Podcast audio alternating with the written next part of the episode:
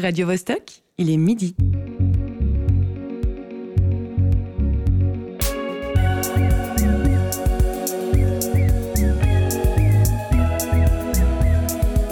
Midi bascule.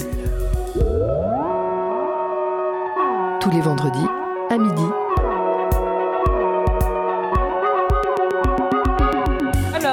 avons le plaisir d'accueillir un Français champion de, champion du monde, un Français champion du monde de lecture rapide. Il s'appelle Mohamed Koussa. Son fait d'armes a eu lieu à Shanghai en 2017. Il avait une heure et demie pour lire un livre de 400 pages. Et après, bonsoir Mohamed Koussa, j'ai envie de vous dire. Et après, que s'est-il passé? Mais d'abord, quel était ce livre? Est-ce que c'était L'éloge de la lenteur de Milan Kundera? Non, pas drôle. C'était quoi? C'était un, roman écrit euh, en anglais. Oui, en anglais. En anglais, oui.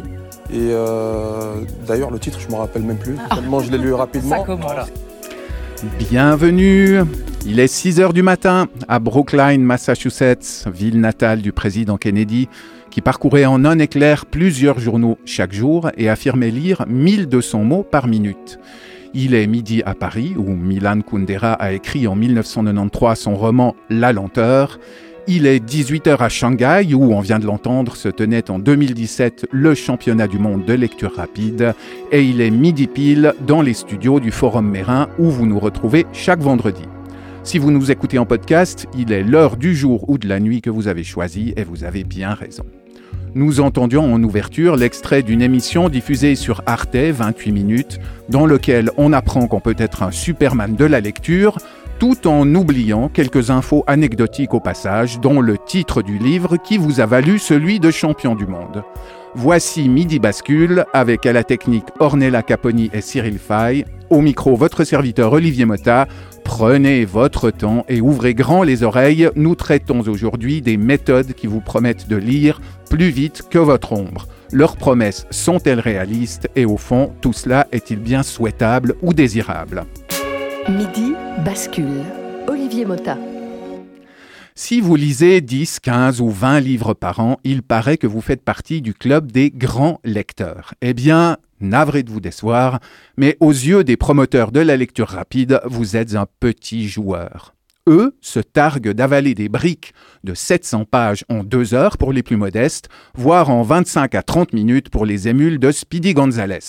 Ils peuvent donc enquiller quelques centaines de bouquins par année. Comment ne pas se sentir tout petit, à la limite du crétinisme face à une telle performance. Bien sûr, les techniques de lecture rapide ne datent pas de la veille. En préparant cette émission, j'ai ainsi exhumé de ma bibliothèque un guide paru en 1977 aux éditions Marabout et consacré précisément à ce sujet. Mais en le survolant à tout berzingue, histoire de rester dans le thème, je me suis aperçu que les prétentions de l'ouvrage n'étaient pas les mêmes. Il vous promet tout au plus de lire jusqu'à deux fois plus vite, et que les techniques mises en avant différaient sensiblement de ce que l'on peut rencontrer de nos jours sur les réseaux et dans les formations. Le point de bascule, il est ici. Depuis quelques années, la ribambelle de champions du monde et de France de lecture rapide et leur relais sur YouTube ou TikTok jurent de faire de vous un mutant de la connaissance. Leur conseil Arrêtez avec la petite voix intérieure qui rythme vos lectures. Oubliez les saccades oculaires et les régressions en slalomant sur la page en quelques secondes et utilisez votre vision périphérique pour aspirer d'un coup d'un seul la substantifique moelle des ouvrages que vous dévorez. Des revendications fantastiques, qui valent à leurs auteurs un déroulement de tapis rouge partout dans les médias, certains journalistes allant jusqu'à se demander si la lecture rapide ne pourrait pas faire reculer Alzheimer. Tout cela est-il bien sérieux et qu'est-ce que ça dit de notre époque et de son rapport au temps? Pour en parler, nous avons le plaisir de recevoir Magali Bossy, chercheuse en littérature à l'Université de Genève, une femme très affûtée sur la question des formes brèves et de la rapidité. Merci d'avoir accepté notre invitation, Magali. Pour, euh, pour rallier mes reins, tu as fait quelques excès de vitesse ou tu as pris tout ton temps? Alors c'était entre les deux, j'ai pas fait d'excès de vitesse mais j'étais sur un vélo électrique à 45 jusqu'à 45 km/h mais j'ai pas fait d'excès de vitesse, j'ai pris mon temps et j'ai regardé le paysage. Sur un vélo rapide. Mhm. Nous entendrons aussi trois extraits de la vidéo que Gémil Gram, un youtubeur de la sphère sceptique rationaliste, a publié il y a quelques mois sur ce thème. Et bien sûr, nous recueillerons vite fait, comme disent les jeunes, l'avis et les chroniques de Candice Savoya et de José Lilo. Salut Candice, en 5 secondes chrono. De quoi vas-tu nous parler? Euh, D'une technique. Euh, moi, je pense que ça va te plaire, Olivier. Je parler de l'arpentage. Oh là là, je, pense que ça va me plaire aussi. Et toi, José, qu'est-ce qui entre dans la potion que tu nous as concoctée aujourd'hui? Bah, La rentrée. Je vais vous parler de la rentrée, mais dans quoi?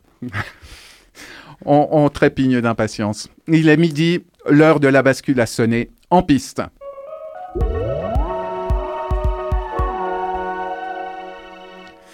Magali, je l'ai dit, tu es chercheuse en littérature, mais aussi autrice, journaliste culturelle et musicienne, accordéoniste plus particulièrement. Nous avons pensé à toi en préparant cette émission pour deux raisons principales. Tu es une experte en matière de haïku, et tu as remporté cette année le deuxième prix du jury de la finale genevoise du concours Ma thèse en 180 secondes. Les formes brèves et l'art de synthétiser une recherche de plusieurs années en trois minutes n'ont donc pas de secret pour toi, ce qui tombe plutôt bien pour parler de lecture rapide. Euh, tout d'abord, j'aimerais que tu nous rappelles ce qu'est le haïku et pourquoi il ne faudrait pas confondre brièveté de la forme et rapidité de sa consommation ou de sa production. Mhm. c'est une très bonne question. Alors, le haïku, c'est un tout tout petit poème d'origine japonaise qui a connu euh, un grand âge d'or, un grand développement au Japon au XVIIe siècle, et puis euh, qui a été réformé ensuite au XIXe et qui a commencé à se diffuser à travers le monde au début du XXe siècle.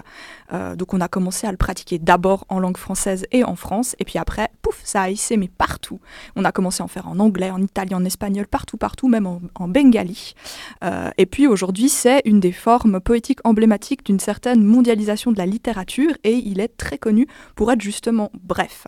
Donc bref, euh, la brièveté, ça veut dire quoi? Donc c'est un poème qui, a un format très court. En français, c'est trois lignes. Euh, on dit généralement canoniquement que c'est 17 syllabes, 5 hein, syllabes, 7 syllabes, 5 syllabes, euh, enfin, sur trois vers. donc c'est très très court, c'est très peu de mots. Bien sûr, après, il y a des variantes. donc ça, c'est pour le format, mais on dit aussi qu'il a dans son essence une certaine, un certain lien avec l'idée de la brièveté, c'est-à-dire qu'il attrape des instants de vie, souvent, euh, des choses qu'on ressent, qu'on vit, qu'on observe. Ça a beaucoup en lien avec la nature. Et puis du coup, il métabolise par la poésie ces instants. Et c'est pour ça qu'il a dans son essence quelque chose en lien avec une certaine forme de brièveté. Brièveté qui ne veut pas dire rapidité, euh, comme tu l'as rappelé, parce que euh, généralement, ça prend du temps à écrire. Ça prend du temps pour attraper ces petits instants, pour les transcrire sur le papier, pour le retravailler. Et quand on les lit, ça prend aussi du temps pas matériellement à les lire, mais à les recevoir comme un écho, à les faire mm. résonner en soi-même en fait. Et qu'est-ce qui t'a qu'est-ce qui t'a amené à te, à te passionné euh, pour cette forme de poésie. Dis-nous tout. Tu avais un, prof de français un peu sadique qui vous avait collé euh, les, poésies complètes de Victor Hugo. Ah non, euh, non, non, pas du tout. Non, j'ai pas été traumatisée par Hugo, Baudelaire ou bien par des formes longues comme Proust. Mais moi, j'ai toujours adoré le Japon en termes de culture. C'est un pays qui m'a toujours fascinée depuis l'enfance. Et puis, entre mon bachelor et mon master, je suis partie un mois et demi dans la région d'Osaka pour faire de la musique. Et puis, quand je suis revenue de, de cette tournée japonaise, je me suis rendu compte qu'à l'Uni de Genève, on donnait un séminaire sur le haïku euh, en langue française, ce qui était assez euh, original. Je me suis dit, bon, allons voir, euh, il y a de la lumière, j'ai poussé la porte. Et puis là, j'ai découvert un corpus, en fait, des textes écrits en français tout au long du XXe siècle, depuis 1905 jusque dans les années 2000, 2010. Et puis, je me suis dit, mais ça, c'est pas du tout étudié. Et j'ai fait mon mémoire de master sur un auteur de haïku qui a écrit pendant la Première Guerre mondiale. Et après, j'ai décidé de pousser en thèse et de m'intéresser aux autrices et aux auteurs qui ont écrit du haïku en français au début du XXe siècle. Et apparemment, tu parles d'un genre mondialisé. Euh, le, genre du haïku est, toujours à la mode. Hein. Aujourd'hui encore, euh, je me suis laissé dire d'ailleurs que tu allais intervenir tout bientôt à la bibliothèque de la Servette dans le cadre d'un atelier. Est-ce que tu peux nous en dire plus? Oui, alors c'est une forme de poésie qui est, en effet mondialisée. En fait, c'était ça qui m'intéressait. C'est qu'aujourd'hui, du haïku, on en pratique dans toutes les langues et à tous les âges. Donc il est à la fois dans les programmes scolaires, enseigné euh, les, aux enfants, mais aussi proposé aux aînés, par exemple dans les EMS. Enfin, moi, j'en ai trouvé dans plein de langues différentes, même euh, en breton et en suisse allemand. Donc, euh, c'est dire. Euh, et puis, c'est ça qui m'intéresse en fait. Moi, je vois vraiment le haïku comme, comme un- une forme de poésie euh, qu'on dit traditionnellement fixe, parce qu'elle a des règles précises, même si c'est plus compliqué que ça, qui sait vraiment disséminer. Un petit peu, on peut faire l'analogie euh, avec la pizza. La pizza, elle est partie d'Italie. euh, puis aujourd'hui, on fait de la pizza dans le monde entier avec des variantes. Et ben, le haïku, c'est pareil. Il est parti du Japon et aujourd'hui, on en écrit dans le monde entier avec des variantes. On fait varier les ingrédients. Et c'est pour ça que je propose des ateliers auprès d'enfants, d'adolescents et d'adultes pour sensibiliser à ça et aussi montrer que écrire, c'est pas difficile. Il suffit de se faire confiance puis de se lancer. Et si on est dans un cadre bienveillant, tout le monde peut réussir à écrire un haïku en fait. Cette analogie avec la pizza, c'est d'ailleurs euh, cette analogie qui structure ton, euh, ta participation au concours Ma thèse en, en 180 secondes. Euh, comment comment est-ce qu'on se prépare à une telle compétition et Qu'est-ce qui t'a motivé à y participer? Alors pour moi, c'était hum, bon. J'aime bien la scène hein, parce que je fais, je fais pas mal de, de- choses au niveau artistique. J'ai- J'aime bien euh, être devant un public, Euh, mais il y avait aussi une notion de vulgarisation scientifique parce que je trouve qu'en lettres, on est assez peu sensibilisé euh, à ça, au fait de, de prendre nos objets, de les, de les expliquer à un large public, contrairement aux sciences dures qui ont plus l'habitude de ce genre de jargon. Donc il y avait déjà le défi de se dire est-ce que j'arrive à schématiser ce que je fais en fait, qui est, qui est compliqué comme toutes les recherches, en 3 minutes, en 180 secondes? Et puis après, comment est-ce qu'on se prépare ben, C'est beaucoup de, beaucoup de réécriture du texte pour arriver à un texte qui nous plaît. Euh, c'est beaucoup de cours de théâtre aussi. On a été très très bien formés à Genève. hein. On a fait des tas de, sessions euh, d'impro, des choses comme ça. Euh, beaucoup d'exercices sur soi aussi en termes de respiration, de choses comme ça, pour arriver le jour J et performer en 180 secondes. Mais il faut pas croire que parce que c'est rapide en 180 secondes, euh, c'est un processus qui est rapide. En réalité, la préparation est très très lente et très longue. Ouais, on imagine volontiers. Euh, et qu'est-ce qu'il faut au fond bon résumé, selon toi? Est-ce que justement, il faut, il faut trouver des, des analogies, des comparaisons percutantes euh, Est-ce que ça aide? Alors je pense que hum, si le sujet est complexe, passer par des métaphores, des analogies, ça aide à la compréhension parce que ça permet de déplier une histoire en fait. Moi c'est ce que j'ai essayé de faire, j'ai essayé de raconter une histoire, de raconter le haïku, euh, pas dans son point de vue historique, mais comme quelque chose qui parlait aux gens en fait. Et j'ai utilisé la pizza parce que il y a des chercheuses et chercheurs qui étudient la pizza en tant que, que recette, qu'aliment euh, euh, mondialisé, justement globalisé. Et je me suis dit, mais là, il y a un parallèle à faire. J'ai d'ailleurs mis ce parallèle dans la conclusion de ma thèse. Et en l'écrivant, je me suis dit, ça, pour la thèse en 180 secondes, ce serait pas mal. Et si on raconte des histoires aux gens, à mon avis, euh, on a beaucoup plus de facilité à transmettre un sujet compliqué. Et à, mon avis, ça peut s'appliquer à des sujets très, très différents dans la recherche, que ce soit euh, en astrophysique, en biologie moléculaire, ou si on, si on a la passion de raconter et d'avoir ce contact-là avec les gens, on arrive à synthétiser des choses très très complexes et tout le monde peut comprendre. La passion de raconter, euh, en, voici deux qui l'ont certainement. Place à une suggestion musicale de Marie-Ève Musy que vous aurez le plaisir de retrouver à l'animation vendredi prochain. On écoute Grand Corps Malade et Ben Mazué dans On a pris le temps.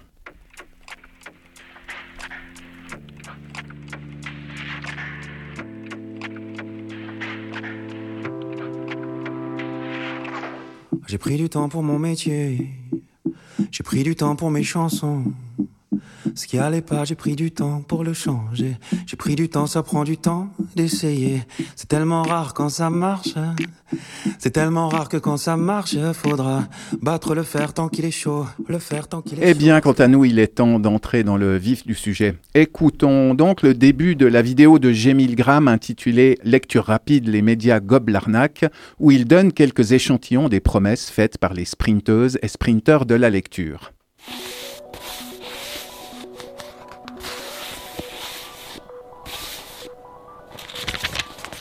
Salut tout le monde. Alors non, ces petites caresses ne sont pas des préliminaires de bibliothécaire. Ce que vous voyez là, c'est de la lecture rapide. Alors vous êtes peut-être déjà tombé sur des vidéos sur les réseaux sociaux qui vous font l'éloge de la lecture rapide, mais si c'est pas le cas, voici un petit aperçu de ce que ça donne. Je vais te montrer que tu peux lire beaucoup plus vite que tu ne le crois. Mon stylo, il va, il va aller aussi vite que ça. Ça va vraiment être très rapide. Si je veux, je vais augmenter ma vitesse et je vais continuer à lire tout en te parlant.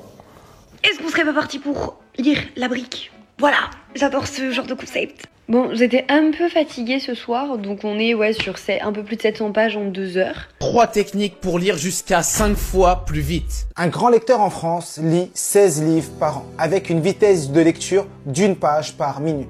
ce qui est ridicule. C'est trop cool, moi perso, j'aime trop pouvoir lire plusieurs livres dans la même journée sans y passer la journée justement. Ce qui m'a permis l'année dernière de lire 365 livres, soit un livre par jour. Quand on sait que la connaissance se trouve dans les livres et que le pouvoir se trouve dans la connaissance, imagine une seconde ton pouvoir si tu pouvais lire et apprendre aussi rapidement. Vous imaginez une page de lecture et vous faites 1, 2, 3.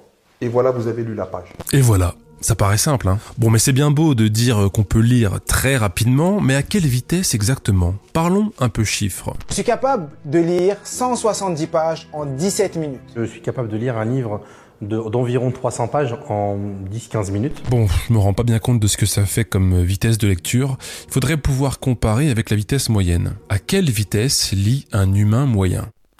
Retour en studio, nous sommes le vendredi 22 septembre et nous parlons de lecture rapide. Si vous nous écoutez en mangeant, on vous souhaite bon appétit et on vous rappelle qu'il n'est pas conseillé d'avaler son repas en quatrième vitesse. Magali, on entendait à la fin de l'extrait qui vient de passer, le youtubeur G. Milgram se demandait quelle est la vitesse d'un lecteur moyen. Dans les vidéos qu'il citait, il y avait quelques pistes, 200 à 300 mots par minute, une page par minute.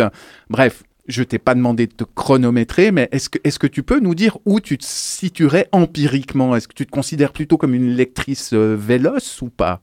Ah, c'est difficile à dire. Déjà, moi j'aimerais bien savoir d'où viennent ces chiffres, euh, où est-ce qu'on est tire ces statistiques. Et puis, euh, je pense que ça dépend des livres. Je pense qu'il y a des livres euh, qui appellent une lecture plus rapide parce que peut-être on est happé par l'histoire ou par juste le contenu qu'ils ont. Et puis, il y a des livres dont la lecture, moi j'ai l'impression qu'elle me demande de, de prendre du temps parce que c'est plus complexe peut-être, mais parce que aussi le texte a besoin de raisonner davantage euh, en moi. Donc je peux pas vraiment dire si je suis veilleuse ou pas, mais il me semble que je dois être au-dessus des, 15-16 bouquins euh, qu'on citait pour les grands lecteurs. En tout cas, euh, je pense que j'en lis bien bien plus que ça par année. et, vous, Candice, José, est-ce que vous avez la moindre idée d'où vous vous situez? Moi, je pense que je suis très très lente. On me le dit souvent d'ailleurs. Donc je lis beaucoup, mais lentement. Alors moi, je suis un lecteur rapide, mais je m'en fais le reproche parce que je, vais trop vite. Euh, il faut, genre, des, fois, je passe sur des choses. Euh, enfin voilà, il, faut adapter sa lecture euh, au livre. Il a une temporalité en fait, le livre, le texte. c'est ça, il a un temps à lui, comme la musique. Il faut, faut le rejoindre avec son propre temps.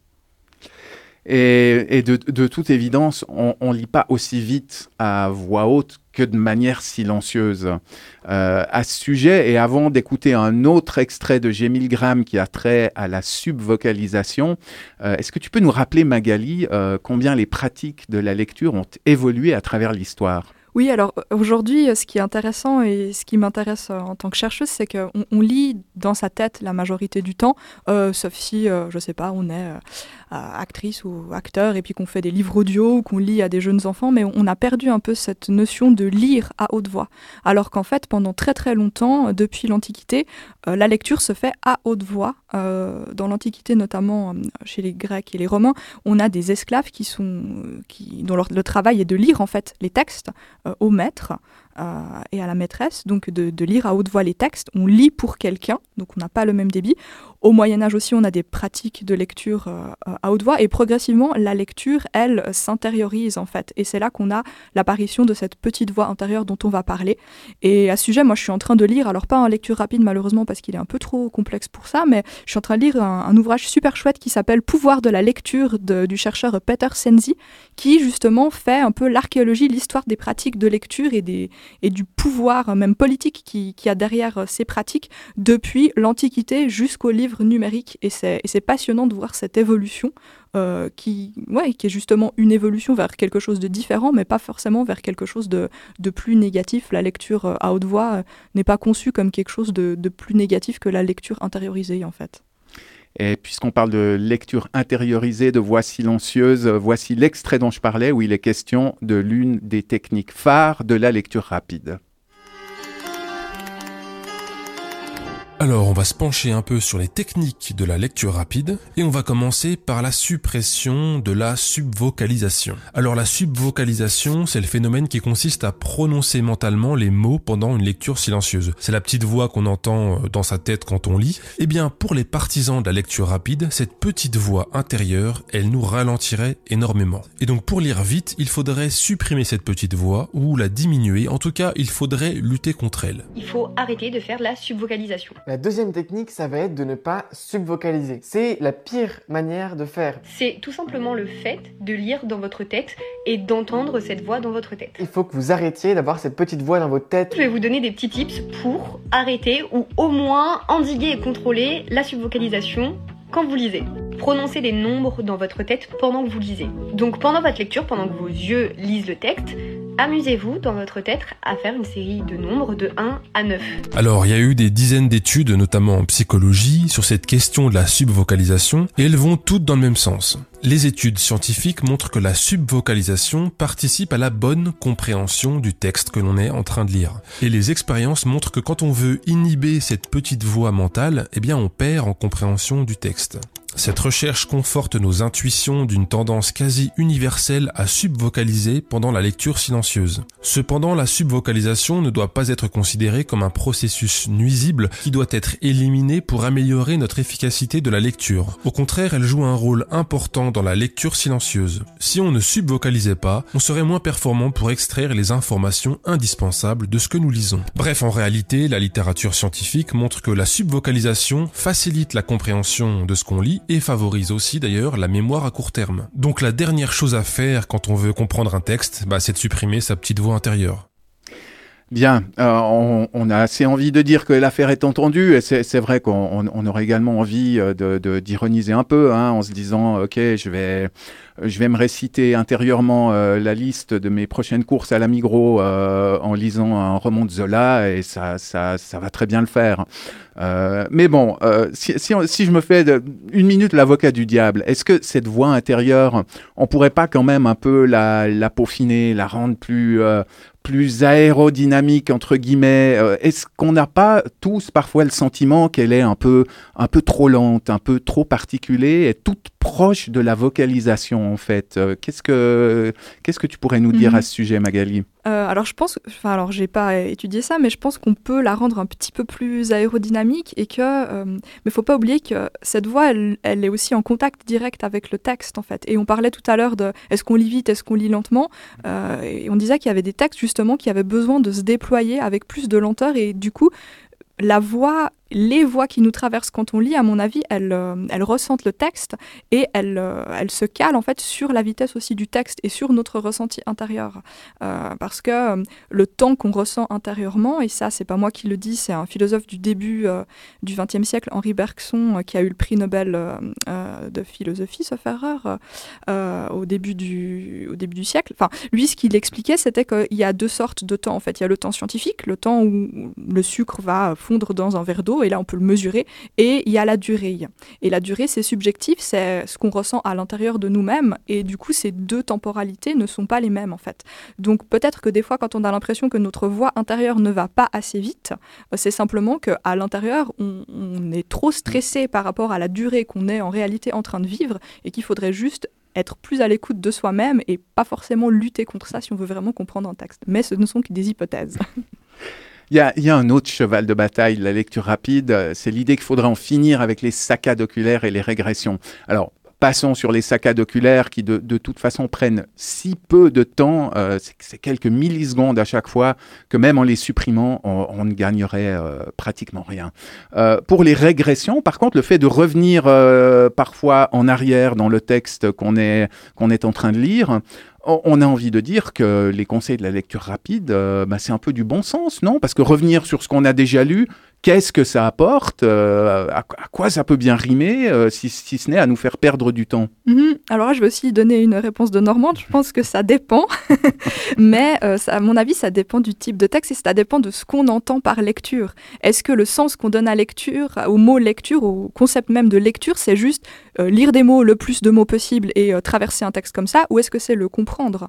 Et moi, dans ma pratique, même professionnelle de, lectrice, parce que je lis beaucoup pour, euh, pour la recherche scientifique, euh, je me rends compte qu'il y a des textes qui demandent de revenir en arrière, parce qu'ils sont complexes, parce qu'il y a un mot que je comprends pas, parce qu'il y a une tournure grammaticale que j'ai pas saisie, ou parce que simplement j'ai juste besoin de, de réarticuler les idées qu'on est en train de me proposer pour mieux les comprendre en fait. Donc ces retours en arrière sont utiles pour moi et ça m'arrive même dans des romans. Des fois, je m'arrête, je lève les yeux, je relis la même phrase juste pour le plaisir de la relire en fait.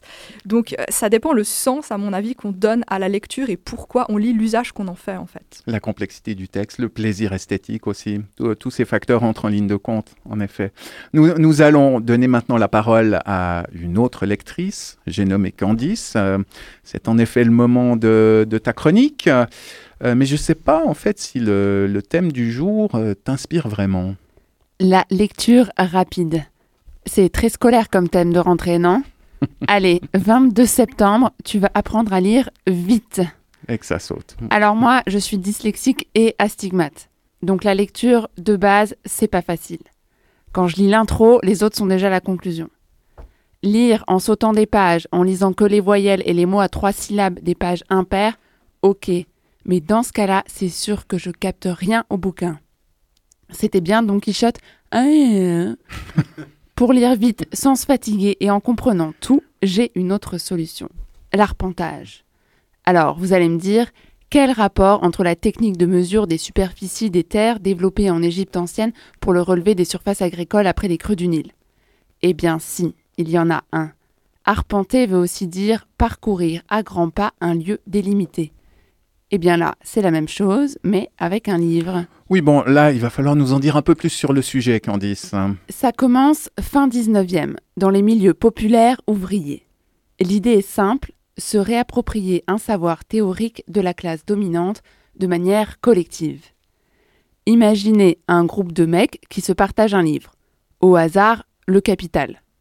Et on découpe le livre, littéralement. Pas de pitié pour les relieurs.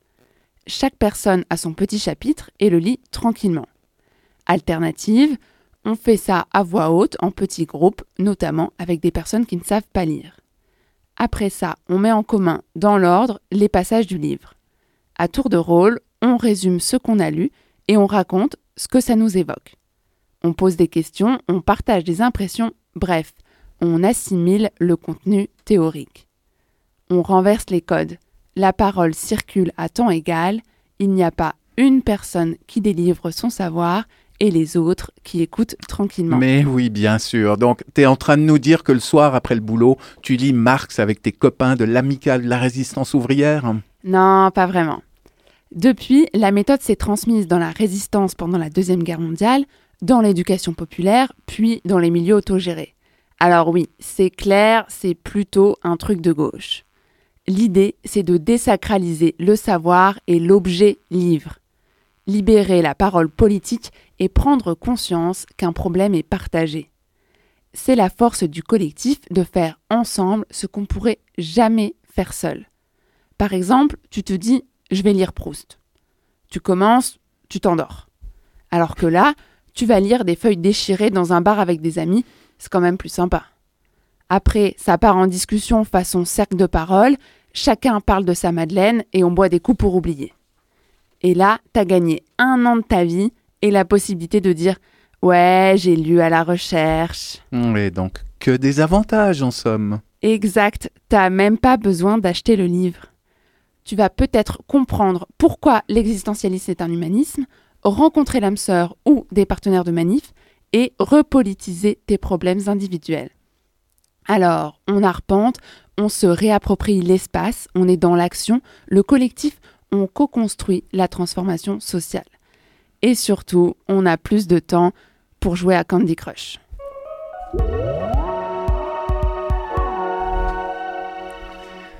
Merci Candice. Euh, bon, je, je, découvre que je dois être une sorte de, de, fétichiste du livre parce que moi, cette idée de, de désosser, démembrer les livres m'a carrément euh, filé, filé des cauchemars cette nuit. Euh, Qu'en est-il de toi, Magali, euh, ou de toi, José? Ah non, alors moi, ça m'a pas du tout stressé. Euh, moi, je suis une grosse annotatrice de livres et, euh, et je corne les pages que j'adore. Et, euh, et ouais, je les ai pas encore démembrées, mais franchement, moi, je retrouverais bien des, des copains ou qui voudra dans un bar pour lire Proust. Parce que j'avoue, j'avoue, je fais de la recherche en littérature et je n'ai jamais lu à la recherche en entier. Ben, nous, c'est c'est exactement ce qu'on fait dans les répétitions de théâtre. Quand on a un texte, on partage, on fait exactement ça. D'accord, ok. Donc, je, je suis un fétichiste, c'est bon, j'ai compris. Euh, il, est- il est temps de faire une pause musicale. Tonight, I'm gonna have myself a real good time. I feel alive.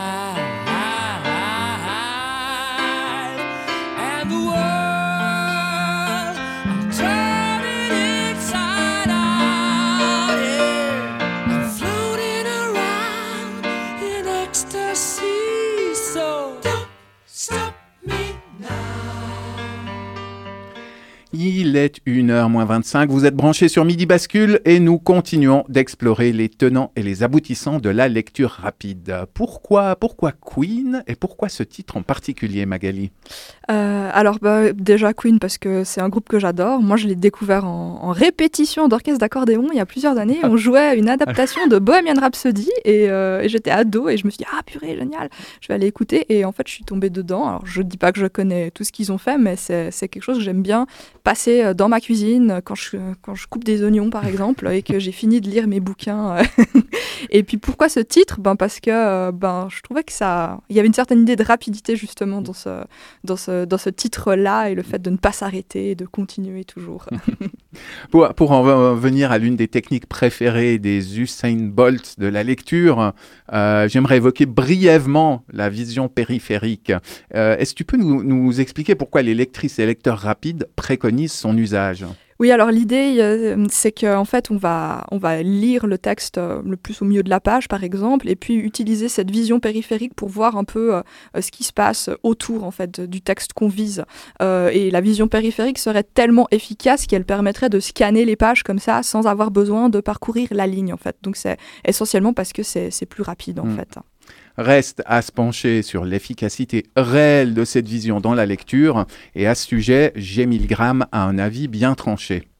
Bon bah là encore, désolé pour le manque de suspense, mais cette technique, qui est en plus la technique euh, la plus mise en avant dans le milieu de la lecture rapide, eh bien cette technique ne fonctionne pas. Tout simplement parce que ça va à l'encontre de l'anatomie humaine. Alors la fovea, c'est la zone de la rétine de notre œil qui voit en détail. Pour prendre l'analogie euh, de la caméra, c'est la zone où on peut faire le point pour voir parfaitement net. Bon bah cette zone, elle est minuscule. Son champ de vision, il est de 1 ou 2 degrés.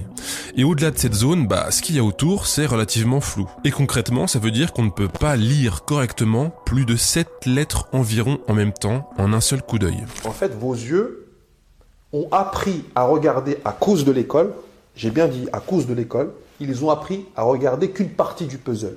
Et une des techniques de euh, la lecture rapide consiste, consiste à regarder une globalité pour capter 2, 3, 4, 5, 6 mots en même temps. C'est faux. C'est tout simplement faux. Et pas à cause de l'école, hein, c'est juste le corps humain qui est comme ça. Et là aussi, ça fait des décennies que des scientifiques sortent des articles qui étudient les visions fovéales et périphériques. Et on sait, grâce à ces études, que dès qu'on s'éloigne de la vision fovéale, la reconnaissance des lettres et des mots devient quasiment impossible. Et les scientifiques se sont déjà amusés, par exemple, à diffuser des lettres extrêmement rapidement à des sujets pour tester la capacité de l'œil à reconnaître ces lettres, comparant les performances des sujets quand la lettre tombe dans la vision fovéale et quand la lettre se trouve dans la vision périphérique de l'œil. Eh bien, en vision périphérique, les résultats des testés sont très mauvais, comme s'ils avaient répondu au hasard. La vision périphérique est utile dans le processus de lecture, hein. elle participe euh, notamment à la fluidité de la lecture, mais il faut pas compter sur elle pour déchiffrer des mots. Et elle ne permet donc évidemment pas de lire plus vite.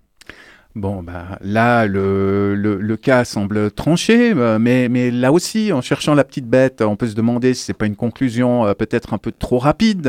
Euh, après tout, ce qui est valable pour la perception et la reconnaissance des couleurs et des formes, qui est possible même à la périphérie de notre champ de vision, c'est peut-être aussi en partie possible pour la reconnaissance des mots. Qu'est-ce que, qu'est-ce que tu en penses, Magali? Alors moi j'aurais tendance à dire que si des chercheuses et chercheurs ont fait des études scientifiques depuis plusieurs dizaines d'années là-dessus et montrent que physiologiquement c'est impossible, bah malheureusement il faut se rendre à l'évidence, euh, c'est impossible. peut-être qu'une autre espèce animale serait capable de discriminer beaucoup mieux des lettres, mais ça faudrait peut-être faire des tests sur des chimpanzés, des dauphins ou des mouches, je ne sais pas. Bon, on va, on va laisser de côté ces questions euh, scientifiques et physiologiques euh, et on, on va, on va un peu s'intéresser à ce que cette mode de la lecture rapide dit de notre époque. Euh, D'après toi, pourquoi est-ce que cette pratique rencontre un tel écho sur les réseaux sociaux et dans les médias? Alors je pense que, euh, sans avoir étudié ça en détail, il- il- euh, sur les réseaux sociaux, il y a une certaine, euh, un certain besoin euh, de, de se montrer, en fait, de, performer, de montrer la meilleure vision, euh, la meilleure version de soi-même, en fait. C'est ce qu'on retrouve euh, pas mal dans, dans les mécanismes qui animent les influenceurs et les influenceuses, en fait. Donc on va, on, va, on va se vendre en tant que produit, on va montrer la meilleure version de soi-même et... en écho, on va dire aux gens qui nous regardent, ben regardez, moi je peux le faire, donc du coup, toi, tu peux le faire aussi. Euh, si tu suis mes conseils, il y a un côté très, euh, très directif comme ça. euh, il faut arrêter la subvocalisation, il faut faire ci. On, on- on donne des prescriptions en fait que les gens doivent appliquer s'ils veulent nous égaler. Donc on a ce- cette espèce de d'usage en fait là de la lecture qui serait presque quelque chose de pas de transhumanisme, mais de, permettre aux gens un peu de s'implémenter, de devenir encore meilleurs, parce que nous, on y a, on, y a réussi. On a un peu ce, discours qui ressemble à quelque chose, euh, un peu de coaching, euh, presque de développement personnel. Et puis, moi, j'y vois aussi, euh, alors ça, on en a moins parlé, mais j'y vois aussi une logique très, très capitaliste, en fait. Parce que, évidemment, les gens qui sont champions ou championnes de lecture rapide, et souvent, donc, ils ont des chaînes, ils vont promouvoir ça, ils vont demander à d'autres personnes qui les regardent de- d'avoir des abonnements, ils vont offrir des, formations, et puis en fait, euh, ben, ils vont se faire de l'argent là-dessus. Donc on a un usage euh, qui, qui est assez intéressant, qui est un usage pour moi capitaliste de la lecture en fait. On, on propose quelque chose, on enveloppe ça dans un joli paquet cadeau, et puis en fait, la finalité, c'est de vendre en fait le produit qu'on défend aux gens qui nous regardent. Il faut, il faut rentabiliser son, son temps libre euh, Voilà. au maximum. Euh, Il y, a, il y a probablement euh, quelque chose de, de cet ordre. Tu parlais d'ailleurs de, de meilleure version de soi-même, euh, des, des- des discours qu'on entend effectivement souvent euh, dans, dans les séminaires de, de coaching euh, de toute chapelle. Et euh, en effet, si on regarde ces vidéos, euh, on remarque que qu'assez souvent, ces lecteurs rapides portent des t-shirts à messages, on, on- on- on dirait des, des- des messages de profil LinkedIn. Euh, L'un porte par exemple un t-shirt Je suis illimité. Mhm. Euh, un autre porte un t-shirt avec le symbole de Batman. Il y a, il y a ce côté super-héros. euh, donc on, est, on est vraiment euh, dans, un, dans un culte de, de la performance qui, qui est aussi peut-être lié à, une espèce d'amour contemporain pour, euh, pour la vitesse, pour l'accélération euh, permanente de tous les processus de production. Tu ne crois pas? Euh, oui, alors je pense qu'il y a cette volonté de, de performer pour accéder à plus de vitesse. Et puis, en voulant accéder à plus de vitesse, en tout cas dans la lecture, on voit qu'on perd un peu le sens de, de se demander, mais en fait, pourquoi on le fait? À quoi ça sert concrètement de lire plus vite et de lire plus? Alors oui, il y avait le message de... Si on lit plus vite, on lira plus de livres et comme la connaissance est dans les livres, si on en lit plus, on- la connaissance est le pouvoir, donc on aura plus de pouvoir. Ok, d'accord, mais pourquoi? Est-ce que euh, c'est plus pertinent de lire 300 livres par année? Et de rien comprendre ou de comprendre qu'une partie parce qu'on n'a pas parlé encore des tests. On n'a pas fait passer de tests à, à quelqu'un qui pratiquerait ce- cette technique de lecture pour concrètement voir si, avec des questions précises, il a une meilleure compréhension que quelqu'un qui aurait lu traditionnellement en fait. Donc à quoi ça sert d'en lire 300 plutôt que d'en lire 30, mais de les comprendre différemment, de s'en imprégner? Et je pense qu'on est aussi dans une, euh, dans une époque où ça va vite et on, on se pose moins de questions sur le pourquoi on fait les choses. On fait les choses pour les faire parce qu'il faut les faire, il faut montrer qu'on les fait en fait. Mm. Et, et toi, Candice, et toi, José, est-ce que, est que vous êtes sensible à ce culte de l'efficacité? Est-ce que vous n'avez pas envie de devenir des staccanovistes de la lecture? Moi, je suis atterré parce que, en plus du temps de la production de la lecture que éventuellement on peut accélérer, mais il y a aussi un temps de la réception. Celui-là, on peut pas l'accélérer. Le temps de la réception, c'est-à-dire où l'entendement, il est en jeu avec les choses, sa sensibilité, tout son être, les associations qu'on fait ou pas, les, les commentaires qu'on peut faire, ils peuvent pas aller aussi vite que cette euh, soi-disant méthode, quoi. Et aussi, euh, en les écoutant, là, je trouvais qu'elle ne produisait pas du tout euh, une élévation du langage, de l'expression, euh, qui est quand même frappant pour des gens qui fréquentent à ce point les livres, quoi. Candice? Euh, Pas du tout. Moi, je, je préfère rester en dehors de tout ça. On respecte ça. Euh, pour, rester, dans cette idée de, pas de côté, euh, on, va, passer à un autre moment. Euh, les, jeux de langue sont, quelque chose de formidable. Et, en parlant de jeux de langue, je ne parle pas de French kiss. hein. Prenez le verbe rentrer. Quelle souplesse d'utilisation. On peut rentrer ou pas dans un livre ou dans un film, euh, rentrer de vacances, rentrer dans un mur si on perd la maîtrise de son véhicule, rentrer dans l'art de quelqu'un si on est en colère. On peut même, voyez-vous ça, rentrer dans les ordres, à condition de ne pas rentrer ensuite dans les enfants de chœur ou les servantes de messe avec son pénis, n'est-ce pas, messieurs les prélats de l'Église catholique? Et qu'on ne taxe pas de vulgarité, c'est l'actu qui est vulgaire, pas moi. Bref, il y a 100 façons de faire sa rentrée, et ça tombe bien, parce que José fait la sienne, et qu'il va justement nous parler de rentrée. Mais ta vie, par contre, que ce sera pas cotillon, champagne et danse des canards. Je me trompe, José? Non, ça va pas être drôle. Mais en effet, c'est la rentrée. Puis je me disais, c'est la rentrée. Puis en même temps, le message, c'est il faut sortir de ce système de production et de consommation. Mais c'est la rentrée. Alors voilà, c'est la rentrée. Allez, tout le monde dedans. Tassez-vous dans le monde économique de la croissance infinie où tout a un prix sauf ne pas détruire le monde et la vie. Appelons les choses par leur nom. Pas de fausse pudeur entre nous. L'empire du fric est nu devant nous à la télé, dans les débats, sur les réseaux et dans nos têtes. Tout va mourir, tout se meurt, le monde est en feu, le monde est en eau, en vent, en mort. Place à l'ère de l'ébullition mondiale. L'effondrement climatique a commencé. C'est l'heure du prime time. Sortez les pop-corn. Comment fut l'été? Pire encore, non? Pire que pire. À ce point, l'été prochain, je n'aurai plus de mots pour le dire. Il paraît que Twitter va devenir payant. X, tu veux dire? Ouais, enfin, le réseau social où les scientifiques du GIEC ferment leurs comptes en raison d'attaques en haine organisées. Des bots Ou des humains, quelle différence à présent? Sapere aude. Quoi? Ose savoir. C'est du Kant, c'est du latin. Ose faire usage de ton entendement, si tu préfères, la devise des Lumières. Tiens, ça se couvre, le ciel est noir comme l'abîme, on dirait, qu'il va pleuvoir. J'espère pas comme en Chine, en Grèce, en Libye, en Turquie, en Bulgarie, en Algérie, en Espagne, en Suède, en Norvège. Pluie torrentielle, tempête, déluge. Des blessés, des hospitalisés, des noyés, des morts, des sans-abri. Il tombe en 24 heures l'équivalent de plusieurs mois de pluie. Habitations inondées, maisons, routes qui s'effondrent.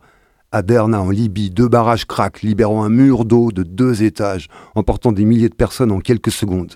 La ville, désagrégée sur l'image, n'est plus qu'un enchevêtrement de boue, de câbles, de sable et de béton fracassé. Du nord au sud, de l'est à l'ouest, étendue sans fin d'eau boueuse, d'infrastructures dévastées, production agricole irrémédiablement perdue, dégâts en milliards, en milliards. C'est beau comme dans un blockbuster hollywoodien. C'est même plus beau, parce qu'il n'y a pas d'effets spéciaux. Ouais, c'est plus beau sans. Sur les réseaux sociaux, j'ai partagé effaré la photo d'une majestueuse trombe marine balayant en septembre la côte de l'île de B en Grèce, et aussitôt en commentaire Ah bravo pour la photo Ouais, c'est vrai, elle était splendide, belle au point d'être regardée comme irréelle. Lorsque la température de la surface de la mer atteint des valeurs maximales et que les masses d'air froid créent de violents orages, alors surgissent et se forment des trombes d'eau, vrillées sur elles-mêmes et se hissant au plus haut du ciel. Les températures de l'Atlantique, de la Méditerranée et de la Manche ont été de 3 degrés à 5 degrés au-dessus de la norme. Simple à comprendre. Plus l'eau est chaude, plus il y a d'évaporation, plus il y a d'eau disponible dans l'atmosphère, et plus les pluies sont intenses et les phénomènes extrêmes. Sapere aude. Il est absolument sans équivoque aucune que l'activité de l'homme est responsable du réchauffement climatique. Savez-vous ce que c'est qu'un consensus scientifique? Euh, ouais, mais vas-y. C'est quand une science et ses scientifiques parviennent à l'accord complet. C'est quand un fait scientifique est établi scientifiquement à l'unanimité par les scientifiques dont c'est le domaine de compétence et qu'il n'existe plus à ce sujet aucune polémique ni discorde au sein de la communauté scientifique. Je connais un influenceur qui... oh, Tais-toi. J'avais tellement de larmes en moi cet été. La nuit, je me rêvais en Canadair, au-dessus de l'été le plus chaud jamais mesuré dans le monde, au-dessus de la Chine, de l'Inde, de Hawaï, de la Sicile, de l'Espagne, de la Tunisie. J'aurais voulu pleurer tout ce que j'avais pour tout éteindre, au-dessus de la Turquie, de la Grèce, du Canada, de la Corse, des Pyrénées orientales. La végétation est trop sèche et ça embrase. Il fait 52 degrés à Xinjiang, 50 degrés en Iran, 45 degrés en Thaïlande. À Hawaï, la Haïna a quasiment été rayée de la carte par l'incendie. À Tenerife, et 7% de l'île disparaît sous les flammes. Il brûle 15 millions d'hectares de forêt au Canada, soit le quart de la superficie de la France. À Rhodes, 20 000 personnes sont évacuées en catastrophe, 25 000 d'un quartier nord d'Athènes. Les oliviers millénaires d'Evros brûlent du dedans. Au creux de leurs troncs calcinés, on voit des flammes encore ardentes danser, inextinguibles. À Dubrovnik, le feu qui fait rage fait exploser les mines de la guerre oubliée dans la terre. C'est la guerre de l'homme contre la nature. Si nous la gagnons, nous la perdons. Nous sommes en train, en passe de la gagner.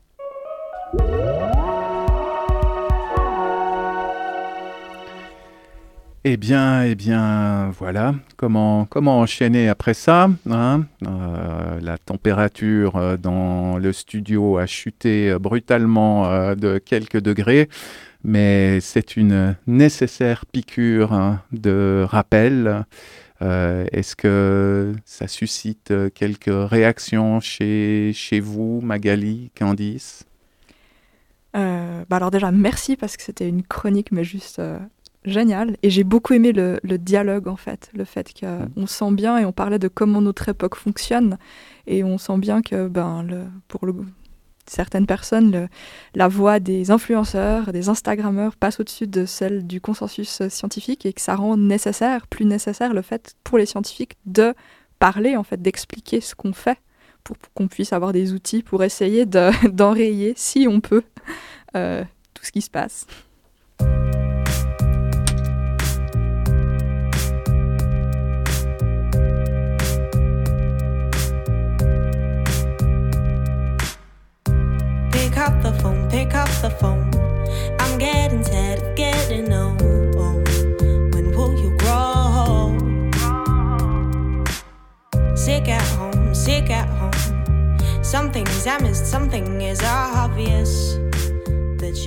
Pour cette euh, dernière ligne droite, que j'aurais assez envie d'intituler Les conseils de Magali, j'aimerais solliciter ton avis de lectrice émérite. Euh, tout simplement, comment, comment bien lire Comment y trouver du plaisir Ou pour, pour ceux peut-être que les livres effraient, comment, comment les désinhiber ou les décoincer euh, Mhm. Alors moi, j'ai pas envie de vous donner des prescriptions, j'ai pas envie de vous donner des normes et des ch- choses à suivre, j'ai envie juste de vous partager une expérience et imaginer que vous êtes, euh, je sais pas, autour d'un thé, d'un café, d'une boisson chaude que vous aimez bien, puis qu'on discute en fait. Et, et moi, je dirais que si on veut rentrer en amitié avec les livres, parce que pour moi, la lecture, c'est ça, euh, ben déjà, faut, faut se dire qu'il n'y a pas besoin d'avoir peur. Un livre, c'est pas quelque chose qui va vous mordre. Enfin, apparemment, c'est pas venimeux, euh, ça, ça peut pas nous attaquer. On peut se couper le doigt avec les pages, ouais, d'accord. Mais, euh, mais euh, allez-y sereinement. Et puis, je dirais, moi, le premier truc qui m'accroche souvent, c'est les couvertures. Je regarde la couverture, je me dis, ah tiens, celui-là, il a l'air sympa.